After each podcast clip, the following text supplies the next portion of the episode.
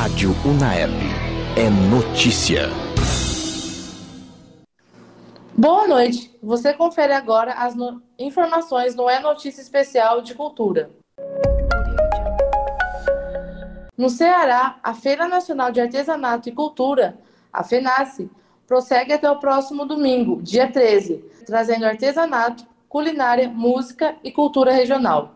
Por conta da pandemia da Covid-19, a programação acontece totalmente online.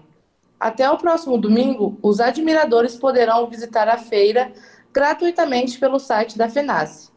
Segundo a organização, mais de 20 mil pessoas de todos os estados do país estão sendo esperados nos 10 dias de evento. A Prefeitura de Petrolina de Sertão de Pernambuco divulgou o resultado preliminar do Prêmio de Cultura da Lei Aldir Blanc. O edital habitou 760 propostas e 43 como suplementos. O resultado final será publicado no Diário Oficial do, do Município até o dia 17 de dezembro de 2020. Os trabalhadores responsáveis pelas propostas habitadas ou suplentes devem apresentar a documentação completa com cópia e original. A Escola de Cultura e Arte de Uberaba está com inscrições abertas de 9 a 12 de dezembro para suas aulas gratuitas em diversas modalidades em 2021.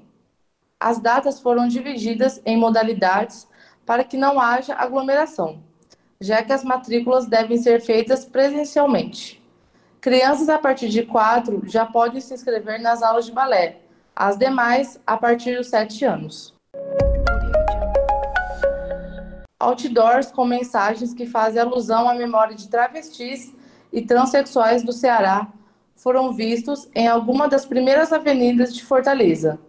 Segundo a historiadora e artista visual Sai Gomes, os outdoors fazem parte da terceira fase de um projeto iniciado ainda em setembro de 2019, quando cursava a disciplina de performance do Instituto de Cultura e Arte da Universidade Federal do Ceará.